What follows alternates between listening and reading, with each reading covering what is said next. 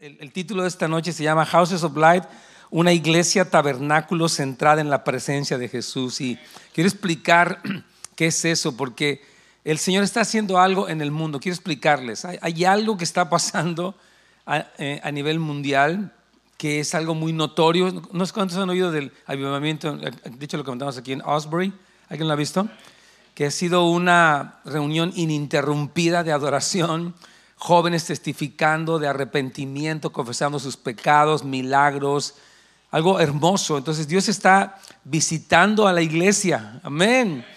Y ah, mucho está vinculado al entendimiento de lo que es la iglesia. Mire, hasta ahorita nosotros pues tenemos una, idea, ¿verdad?, de, de, qué es la iglesia, lo que hacemos, ustedes vienen, lo que nos ven en línea, pero Dios quiere que abramos nuestra nuestra capacidad para ver qué es la iglesia y cuál es nuestro papel dentro de la iglesia. Amén. Entonces, Dios está llamando a su iglesia, aquí lo estoy poniendo en todas las naciones, a ser iglesias, tabernáculos centradas en la presencia. Y voy a explicar qué es. La palabra iglesia viene del griego eclesia. La palabra ek es una preposición griega que significa fuera y eclesia es llamado. Hay un llamado de personas que, han sido ah, conglomeradas, que han sido unidas y se llama la iglesia, pero el otro aspecto es el ser el tabernáculo. Un tabernáculo es el que hospeda la presencia de Dios. Entonces somos una iglesia, un grupo de creyentes que estamos hospedando la presencia de Jesucristo. Eso es la, iglesia nosotros, ¿verdad? Entonces, esto, o sea, Dios habita en medio de las alabanzas de, tu pueblo, de, su pueblo, en medio de la reunión del pueblo. Mire cómo dice Efesios 2, 20 al 22. Edificados, fíjese bien, sobre el fundamento de los apóstoles. O sea, Dios ha puesto un fundamento apostólico, las verdades escritas en la palabra. Y, obviamente los profetas, esto tiene la historia del Antiguo Testamento, y dice, Cristo mismo es la piedra angular o la piedra principal del edificio, es la piedra primordial. Sin Cristo no hay edificio. Y ah, dice, en él, hablando de en Cristo, todo el edificio bien armado se va levantando para llegar a ser un templo santo al Señor. O sea, este edificio somos usted y yo. Somos el pueblo del Señor que estamos, nos convertimos en ese tabernáculo donde Dios mora. Dice, en él también ustedes son edificados juntamente para ser morada de Dios por su Espíritu. O sea, tenemos que entender esto, que tú y yo estamos hospedando la presencia del Señor como un cuerpo de creyentes. Y esto es importante que lo entiendas porque eso pasa a nivel de tu casa. Tú hospedas la presencia de Jesús en tu hogar. Si tú tienes un grupo de amistad de la iglesia, tú estás hospedando la presencia del Señor como grupo. En cualquier ministerio, cuando, cuando el banco de comida sirve, cuando la casa de oración está teniendo sets, todos somos este templo santo. Estamos siendo edificados para que Dios habite. Hermanos, yo quiero decirles algo. El deseo del corazón ha sido, o sea, del corazón de Dios ha sido siempre habitar entre su pueblo. Desde el Génesis, Dios crea la tierra, eh, crea todo lo, todo lo que hay en ella, pone a Adán y Eva y él quería tener comunión con ellos, siempre. Lo vemos en, eh, por ejemplo, en el tiempo de, de Noé también Dios dice, voy a voy a estar ahí y hace un pacto pues con, Noé también.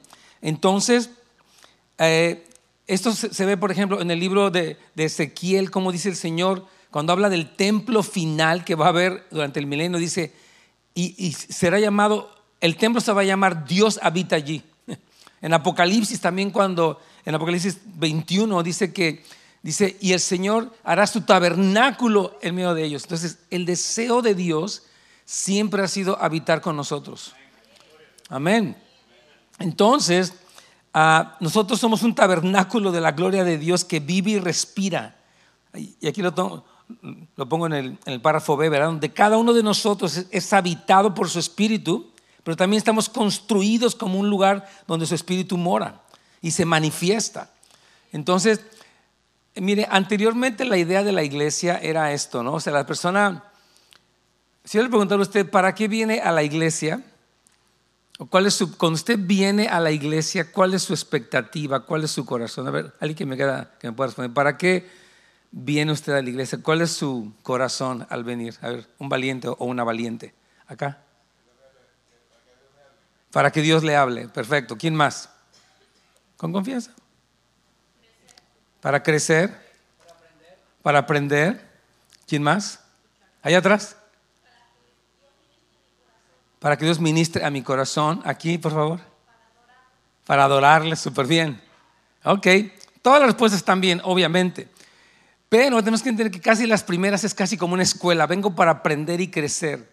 Cuando tú y yo entendemos el tabernáculo del Señor, es un lugar donde Dios habita y nosotros en ese lugar lo adoramos. O sea, sí vamos a recibir, pero lo que hacemos es traerle a Él, lo que decía ahí, adoración, traerle acción de gracias. Porque Él está aquí. Y si se quiere, nos, nos bendice y nos enseña, como todos están diciendo, y, aprendemos cosas, pero la idea es responder a la presencia que mora entre nosotros. Y algo que tenemos que, que, entender todos, por favor, escuchen bien, que dice que Él nos hizo un reino de sacerdotes, somos reyes y sacerdotes. O sea, a veces pensamos que los que están enfrente aquí con la guitarra son los que ministran. No, todo el pueblo tiene ese llamado. Nos hizo a todos real sacerdocio, nación santa. Tenemos que entender que tu papel es ministrarle al Señor. O sea, yo vengo a la reunión para ministrarle, para ofrecerle un sacrificio de alabanza, para darle la adoración. El tabernáculo eso era. En el tabernáculo estaba toda esta tienda especial diseñada y la gente traía sus ofrendas traía sacrificios, traía un becerro, traía diferentes ofrendas de, harina y de, de, semillas, de aves, etc. Porque ahí estaba Dios y el hombre era llamado a ofrecerle a Dios adoración. Entonces la idea de la iglesia, hermanos, tenemos que renovar nuestra mentalidad. Venimos a la iglesia para ofrecerle al Señor adoración y darle a Él la acción de gracias que se merece.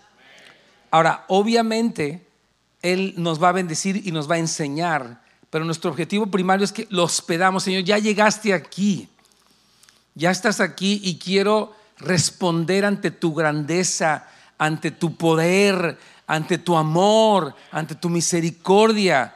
Esa, la idea de hospedar la presencia es esa, hermanos queridos.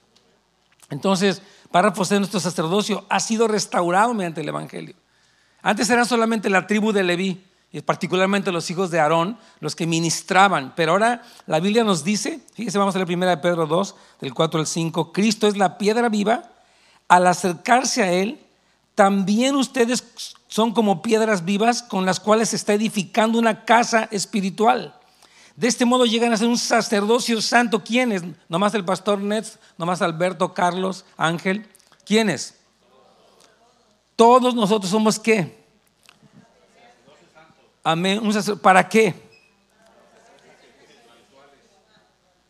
Exacto. Entonces cuando nos reunimos, nosotros venimos para ofrecerle sacrificios a Él de alabanza y de gratitud de ofrendas, de, dinero y de lo que tenemos porque Él se lo merece. Pero porque mire, muchas personas han tenido la mentalidad de consumidor. Voy a ir a la iglesia a que me atiendan, a que me enseñen y, y si me gusta, pues doy y si no me gusta, no doy. Había mucho en la mentalidad de consumidor. Esto no es un autocinema. Tenemos escuelas, pero la iglesia no es una escuela. La iglesia es un tabernáculo donde Dios mora y tú eres el sacerdote. Amén. E, ese es el cambio de mentalidad. Dios quiere que cuando tú vienes a la iglesia, no dices, ¿sabes qué le preparó el pastor al Señor y los de la alabanza? A ver qué cantos, a ver si tienen unos cantos que me gusten esta vez. No dices, ¿qué le traes tú? ¿Cómo, preparas tu corazón? Porque tú eres junto con todos nosotros el templo del Señor. Y tú eres un sacerdote. Es muy importante porque es un cambio de mentalidad. O sea, no está mal que, porque Dios, vamos a estudiar un pequeño pasaje para entender cómo Dios sí nos enseña, eso, eso es verdad. Pero la primera razón no es para que nos enseñe, es que tú y yo somos un templo y somos sacerdotes que le ofrecemos a Él sacrificios agradables mediante Jesucristo. Eso lo dice aquí. De este modo llegan a ser ustedes todos un sacerdocio santo para ofrecer sacrificios espirituales aceptables a Dios por Jesucristo.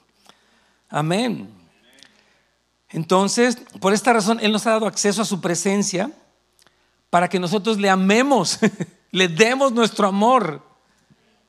Amén. Entonces, fíjese, párrafo E, como lo vemos en la narrativa del Nuevo Testamento, el Padre desea que su pueblo viva como una comunidad en torno a su presencia. Todos nosotros, cada ministerio gira en torno a la realidad de que Jesús está en medio. Entre los niños, entre los adolescentes, entre los jóvenes, entre las mujeres, entre los varones. Él está en medio. Nuestra meta es que cada célula, cada grupo pequeño sea así, ¿ok? Si nos reunimos y es padre, tal vez usted se come, no sé, un snack o una, no sé qué le preparan allí y está padre, pero estamos en todo. La parte más importante de una reunión es Jesús en medio de ella. Él dijo, allí estaré yo en medio de ustedes. Entonces, somos una comunidad, por eso somos una iglesia, un grupo de personas, tabernáculo, centrados ni siquiera en un púlpito que predica, sino centrados en Jesús. Sí predicamos la palabra porque es, lo que el Señor nos ha dado y es la instrucción y todo, pero el centro de la iglesia no es el púlpito que predica, el centro de la iglesia es Jesucristo. Amén. Esto es lo que el Señor está hablando a nivel mundial, hermanos queridos. Y es como regresar, vamos al número dos romanos, el tabernáculo templo del Nuevo Testamento. A diferencia de la sinagoga, el templo era el centro de adoración y sacrificio de la nación. Por ejemplo, si ustedes, leen la Biblia, por ejemplo, el templo estaba funcionando todo el tiempo. Había adoración día y noche, tanto en el tabernáculo de Moisés como en el, tabernáculo de David. Y las personas iban al templo y le traían sacrificios. Y, y, los cristianos del Nuevo Testamento, dice la Biblia, que ellos oraban día y noche. O sea, era la práctica normal. Amén. Decía otra vez un hermano, fíjese, los musulmanes, no sé si usted sepa, oran cinco veces al día. ¿Sí sabían eso? Usted va, por ejemplo, a un aeropuerto en Egipto y en el aeropuerto hay un lugar de oración. Usted va para un edificio de oficinas y un piso está dedicado a la oración. Usted va para, para un mall a cualquiera de estos países, Qatar y eso, son países musulmanes, usted encuentra una gran área para orar. Entonces, si el musulmán tiene una vida dedicada a la oración, incluso los budistas, ¿por qué los cristianos somos la excepción? Como que la oración es como un accesorio de que ah, cuando tengo muchos problemas, ahí sí, Diosito, ayúdame, échame la mano, ahí nos vemos. Pero no, dice que nosotros somos ese sacerdocio que le ofrece alabanza y este fue el ambiente normal de la iglesia del Nuevo Testamento. Cuando escribe, por ejemplo, la vida de Ana, aquí en el versículo, estoy en la página 2, versículo Lucas 1.37, dice, y Ana era una viuda y hacía 84 años, no se apartaba del templo sirviendo cuando? De noche y de día, ¿cómo? Con ayunos y oraciones. Mira, cuando Cristo les dice a los discípulos, vayan a orar, y ellos estuvieron orando por días, ellos sabían que era todo el tiempo. No es como que, oh, ya comenzó la reunión un ratito y ya nos vamos. No, ellos sabían que el hábito normal del tabernáculo del Nuevo Testamento era el ambiente de oración y adoración constante. Entonces, es, tiempo, porque hay, como que alguien puede decir, ay, qué exageración, ¿a poco tanto orar, oiga? Oiga, pues ya párele, está bien que oren un ratito, pero ya así tanta cosa que en la mañana, que en la noche, que en la madrugada, pues qué, que es manda o que no, no, es el ambiente natural. De hecho, eso es en el cielo, fíjese, dice la, la palabra del Señor en Apocalipsis 4 y 5, que en el trono del Señor hay cuatro seres vivientes, 24 ancianos, multitudes de ángeles que día y noche, por los siglos de los siglos, proclaman, santo, santo, santo es el Señor Dios Todopoderoso, Creador del cielo y de la tierra. Y cantan la grandeza de Dios. Entonces el tabernáculo tiene este propósito de hospedar la presencia y exaltar al Señor. Amén.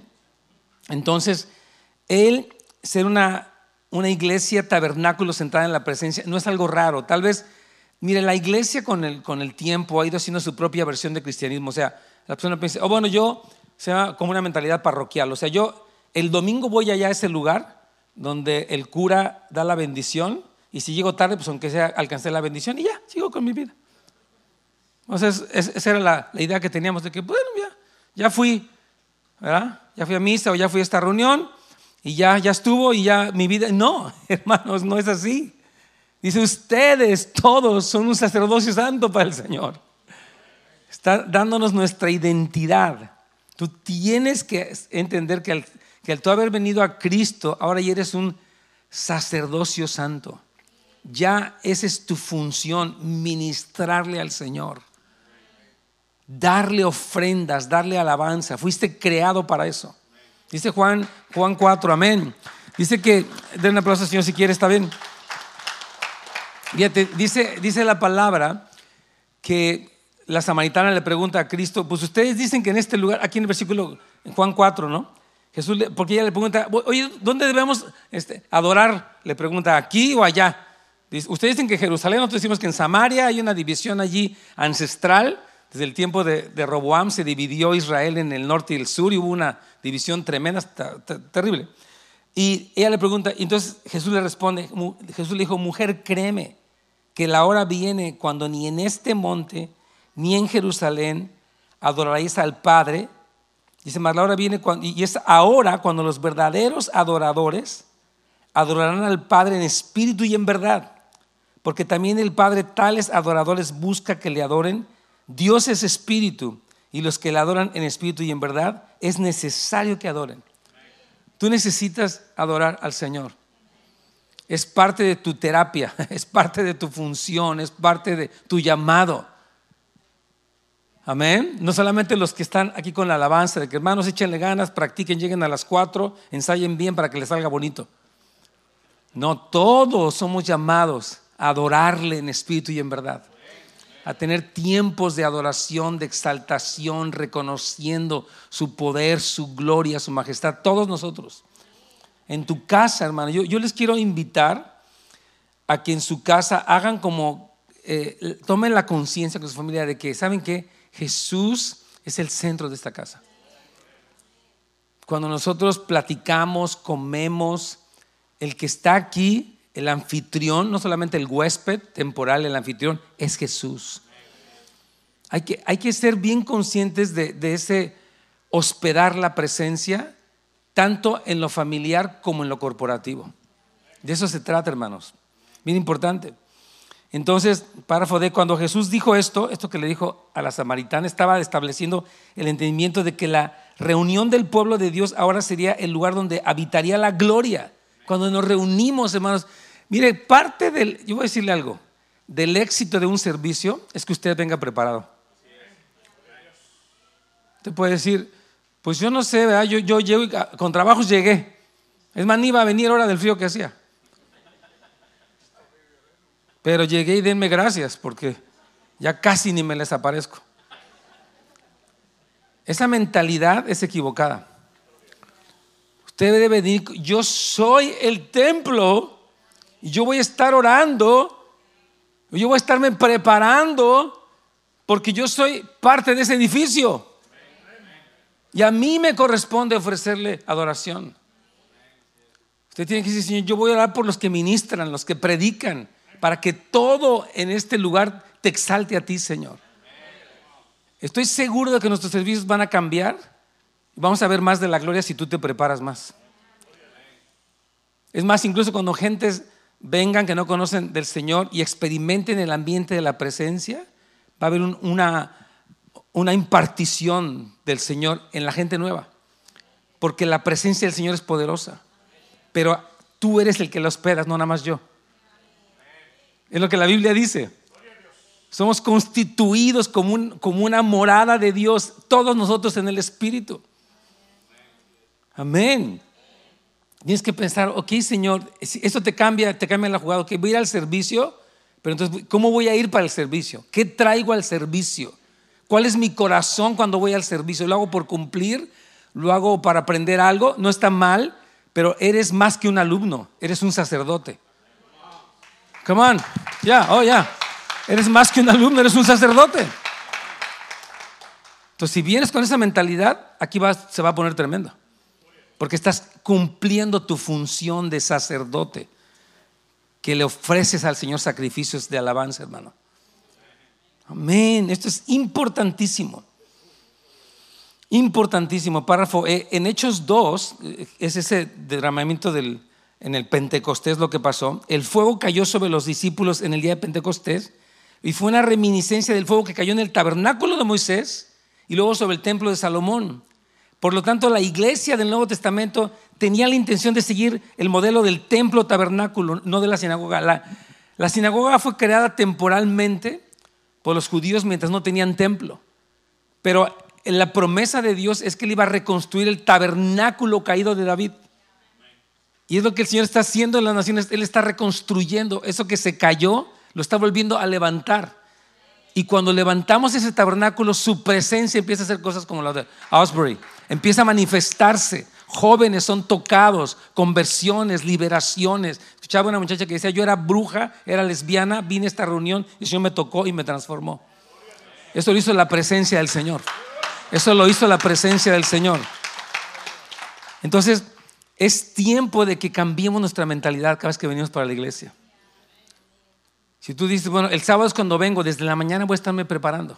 Mi corazón, ah, mi ofrenda, qué es lo que le voy a llevar yo al Señor, cuál es mi disposición para responder ante que Él está allí. Jesús, cuando decimos que Él está aquí, no estamos imaginándonos algo, Él está realmente aquí. ¿Cómo respondes al que está presente? Amén. Entonces, Ah, el pueblo corporativo de Dios se convirtió en el templo del Espíritu Santo después de Pentecostés. Vamos a ir a la página 3, por favor, porque me interesa entrar ahí antes de que se nos vaya el tiempo. Mira, dice Lucas, esta escena que ya una vez la predicó a Michael Miller, pero yo quiero reiterarla porque es, es muy, muy importante. Lucas 7, 36 al 38 dice, uno de los fariseos invitó a Jesús a comer. Así que fue a la casa del fariseo y se sentó a la mesa. Observen esta escena. Este hombre era un fariseo, tiene una buena intención. Quiero que Jesús venga para mi casa. Y Jesús dice, ok, me invitaste a tu casa, voy a llegar a donde tú estás. Y dice la palabra que, pues, lo más seguro es que ahí le pusieron tal vez un plato a Jesús, le pusieron un lugar para que se sentara y Jesús ocupó ese lugar que le pusieron. Dice, ahora bien, vivía en el pueblo una mujer que tenía fama de pecadora. Cuando ella se enteró de que Jesús estaba comiendo en casa del fariseo, se presentó con un frasco de alabastro lleno de perfume. Observen la preparación. Este hombre le prepara una, una cena, pero esta mujer le prepara un perfume de un año de trabajo. Observen la diferencia del enfoque. Uno es, que te voy a invitar unas enchiladas esta noche y otra dice, oh, oh, te voy a dar lo más caro que tengo. Mi tesoro te lo voy a traer. Observe la respuesta de esta mujer ante la realidad de la presencia del Señor en la casa. Y dice aquí que llorando se arrojó a los pies de Jesús, de manera que los que, que se los bañaba en lágrimas.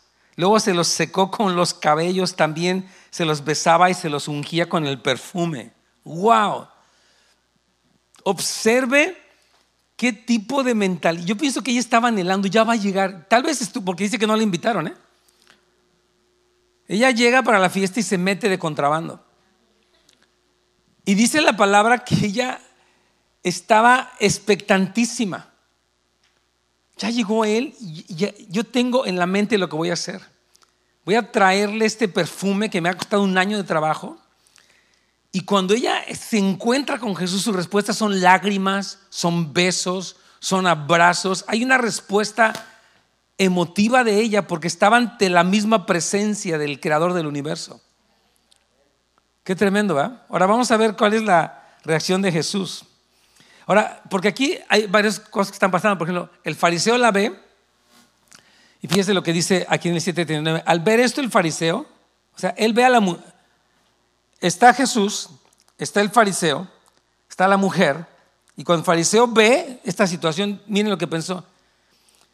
Dice que lo había invitado para decir, si este hombre fuera profeta. Vean, la duda en su corazón. Hmm, pues que es que profeta, ni siquiera sabe quién es esta mujer. Observe, eso pasa en las reuniones. Una persona puede, pues ya predicó el hermano, pero pues, quién sabe, yo he escuchado otras cosas en el internet. Llegan con una, eh, con una especie de escepticismo. Pues quién sabe, no, no sé si, hoy no, no sé si me gustó la prédica. Ah, va a hablar de Pedro otra vez, ya que termine. No, no sé, no sé qué idea tenga. Pero dice que él empezó a juzgar a Jesús. Si este fuera profeta, fíjate, mientras que ella lo reconoce como lo que es y trae lo mejor para él, este hombre lo, lo menosprecia en su corazón. Ni a profeta llega este. Y él lo había invitado para su casa. Dice, sabría quién es esta. Dice, quién es la que lo está tocando y qué clase de mujer es una pecadora. Él estaba desconectado de la grandeza de Jesús. Él estaba en su religiosidad, juzgando cosas. Increíble. Y luego, ¿sabes qué dice Jesús ahí en el 744? Luego se volvió hacia la mujer y le dijo, Simón, ¿ves a esta mujer? Como diciendo, oye, quiero que la observes, Simón. Esta mujer que tú estás criticando de pecadora es la que hizo lo que, me lo que correspondía a mi presencia. Esta que tú juzgas, vela, porque ella está haciendo lo que tú no hiciste. Qué tremendo, está diciendo, y, y, Jesús empieza a explicarnos cómo es que Él espera ser recibido. Entonces dice, fíjese, ves, esta mujer dice, cuando entré en tu casa no me diste agua para los pies. Miren, era un protocolo normal, el que un invitado llegaba y los esclavos le lavaban los pies porque la gente venía de la calle, había lodo, había tal vez excremento de caballos, no sé qué, qué había.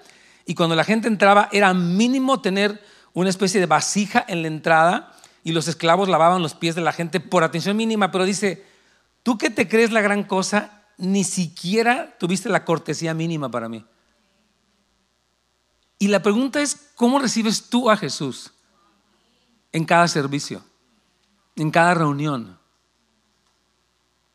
Porque dice, ni siquiera dice, oye, dice, cuando entré en tu casa no me diste agua para beber, pero ella me ha bañado los pies en lágrimas. Y me los ha secado con sus cabellos. O sea, observa, le está diciendo qué tipo de respuesta tuvo ella frente a mí. Y yo creo que este retrato de, Simón y de, la mujer pecadora es un retrato de la iglesia actual. Es una especie de parábola. ¿Eres el fariseo criticón o eres la apasionada? No existe un lugar en medio de que, pues yo ni muy exagerado, así que juzgue todo, pero tampoco muy fanático, así de que estar ahí aventado en el piso, pues oiga, cálmese. ¡Wow! ¡Wow! Porque Jesús sí es, lo que Él es es para aventarse en el piso. Claro, su grandeza, su gloria, su autoridad, su poder es para que uno responda con emotividad. No es posible que alguien tan grande esté en el cuarto y tú así como que viendo el celular y... No, no, no, no es posible. No es que Él no esté en casa, es que no está respondiendo ante lo que Él es, que así le pasó. Jesús estaba en la sala de la casa de Él pero él no era consciente. Imagínate, ni siquiera tuvo la delicadeza de, lavarle los pies, eso era mínimo. ¡Wow! Todos vieron a la mujer, pero no como Jesús la vio. Dice, fíjate, dice, tú no me besaste. Lo, mínimo de esa cultura era besarse. La, había ese beso, ese ósculo santo, la gente se besaba, era lo, era lo normal. Yo pienso que el fariseo estaba tan, como que ya lo traje para mi casa, estaba muy acerca del mismo, ya, ya lo traje, voy a presumir que está aquí, a ver, con, a ver con qué onda sale, o sea, estaba en otro plan, completamente desconectado, porque si, oye, no me diste beso, ¿Te, diste cuenta que no me saludaste ni siquiera de manera normal, no tuviste ni siquiera un, un saludo normal de un beso, la gente tenía esa forma de, de darse un beso santo. Y la pregunta es a veces cómo está respondiendo. Yo no quiero traer con esto condenación, pero quiero traer reflexión. Si tú y yo somos un templo, un tabernáculo que hospeda la presencia cómo respondemos ante la presencia. No es que la presencia no esté, es que tal vez estamos muy desconectados. Pero si tú eres de los que se duermen durante las prédicas, no hay ninguno, gracias a Dios. Tienes que pensar, ¿verdad? ¿Por qué estoy con esta pesadez tan grande? ¿Por qué estoy tan ajeno? ¿Por qué estoy tan desconectado? ¿Por qué mi respuesta es tan apática? Se hace una invitación y jamás voy a pasar enfrente, ni loco voy a pasar. Increíble, ¿no? Entonces dice, tú no me ungiste la cabeza con aceite. Mire, Jesús posiblemente venía despeinado por el viento que hacía, por la actividad que tenía. Venía, venía mal y dice, oye, no sé si te diste cuenta que vengo bien despeinado.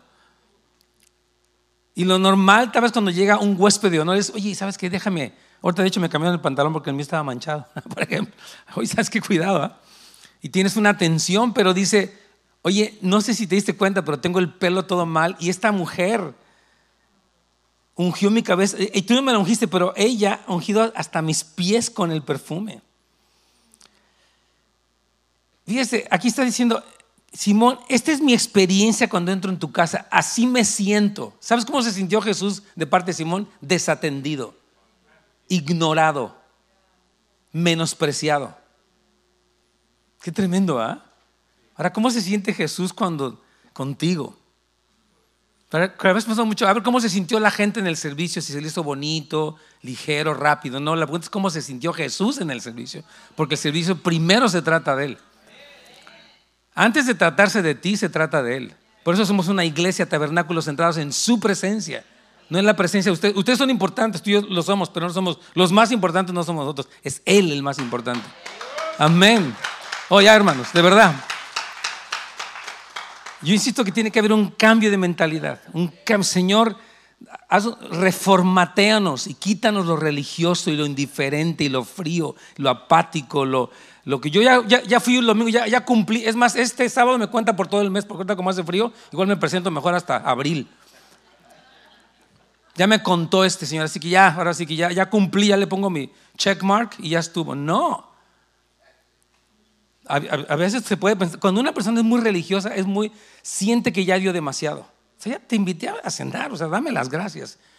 Y no, dice que esta mujer estaba entregando lágrimas, besos, y, aparte, piensa en la... Mira, ella era, tenía fama de pecadora, entra a la casa de un fariseo y era mujer. O sea, ella tuvo que vencer una serie de, prejuicios y de problemas culturales muy fuertes. ¿eh? Yo soy pecador, o sea, yo no tengo ni siquiera que entrar. Este hombre, tal vez, bueno, parece que la conocía. él la conocía, no sabemos cómo la conocía. I mean, who knows? a qué nivel la conocía, pero dice que él sabía que, ella era pecadora, no sabía por chismes, no sé cómo era la cosa. Pero fíjese, él la conoce a ella, pero a la vez no conoce cómo está su corazón de él. Y, y hay toda esta dinámica que está ocurriendo ahí, ¿no? Entonces Jesús está diciendo, yo quiero explicarte cómo me siento en tu casa, Simón. Es más, yo creo que el Señor preparó a esta mujer, no sé cómo, cómo explicarlo esta película, en este programa de Chosen sacan estas escenas así detrás del escenario. Será para que hubiera hecho esta para ver qué, se le ocurría a Dallas Jenkins. Pero sí, bien interesante que dice, quiero explicarte cómo me sentí. E, esta mujer preparó todo. Ella estaba súper emocionada. Ella estaba, va a estar ahí Jesús. Tal vez me critique, no me importa. Tal vez cuando abra el perfume todo se va a llenar del olor. Y porque lo interesante, fíjese, de la fiesta es que Simón, de ser el, anfitrión, pasó a ser el regañado casi. Y la mujer, de ser la no invitada, pasó a ser la exaltada. Jesús cambió toda la escena. Porque cuando Jesús llega como huésped, Él se convierte en el anfitrión. Si tú lo sabes recibir, Él se convierte en el anfitrión porque Él merece ese lugar. En tu familia y en cualquier lugar. ¡Wow! ¡Qué tremendo! Entonces, Jesús le está diciendo, la meta de que yo entre en tu casa es para que tu casa se vuelva mi casa, Simón. Y te voy a mostrar cómo tu casa se vuelve mi casa. Entonces, lo primero que ella le da, vamos a hablar rápidamente qué le dio a ella para que tú pienses, tú y yo nos cambiemos nuestra mentalidad para entender que esta iglesia, que su iglesia, que nosotros somos una iglesia tabernáculo que hospeda la presencia y está centrada en el Señor, centrada en su presencia. Amén. Eso es, eso es este lugar. Una iglesia tabernáculo donde estamos hospedando la presencia y está centrada. Si nos interesa la gente que viene, yo voy a explicarle algo. Jesús es muy bueno ganando personas. Es muy bueno salvando. Cuando Jesús llega a algún lugar, Él trae convicción, Él trae arrepentimiento. Me contaba un hermano la semana pasada que una de sus hijas vino, dice que habían ido a varias iglesias, y dice que ella sintió, gracias a Dios, durante la alabanza, una convicción, un amor, una presencia. Dice, yo quiero seguir viniendo. Ellos viven en Riverside y quieren cambiarse cada quien más para estar cerca de la iglesia. Qué, qué tremendo. Porque la presencia hace algo tremendo, mucho más que, que, las prédicas, yo, yo, creo, porque es algo, es el testimonio de la realidad de Dios.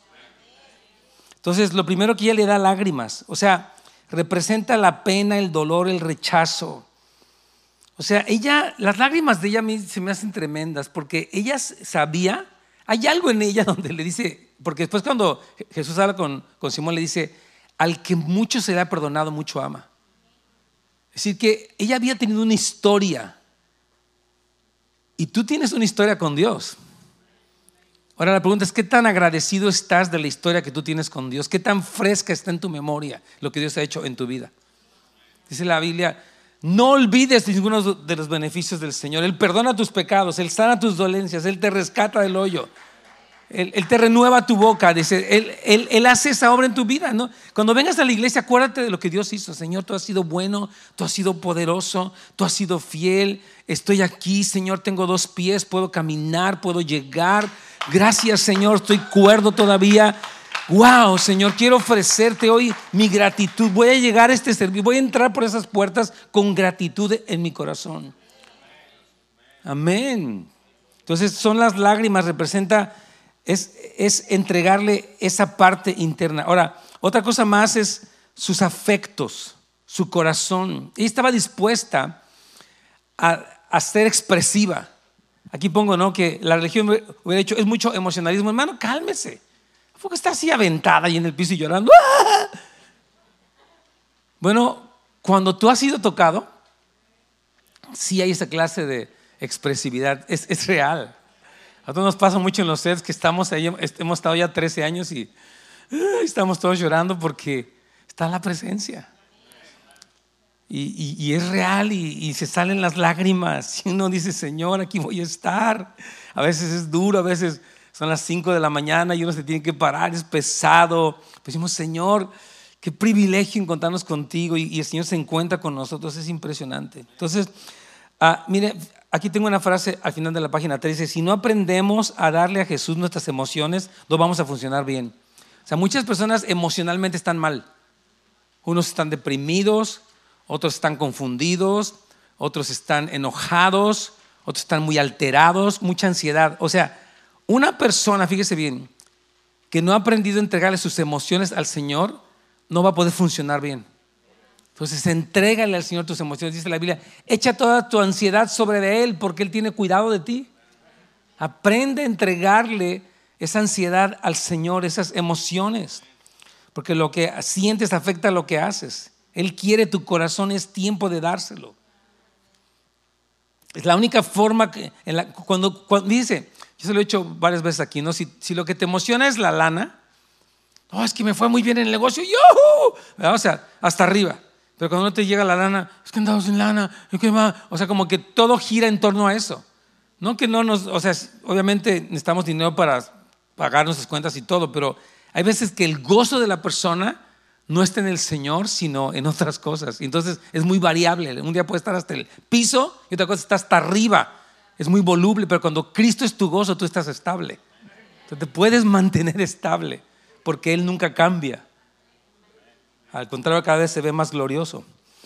Entonces, el primer mandamiento es ese, amarás al Señor tu Dios con todo tu corazón, con toda tu alma, con toda tu mente, con, todas tus fuerzas. Eso es lo que el Señor quiere todo de ti. Él no te quiere a medias. ¿Sabías eso? Cristo dijo, el que no está conmigo está contra mí. El que conmigo no recoge desparrama. Tremendo Jesús habló de la radicalidad. O estás conmigo completamente o no estás nada conmigo. No existe un lugar intermedio.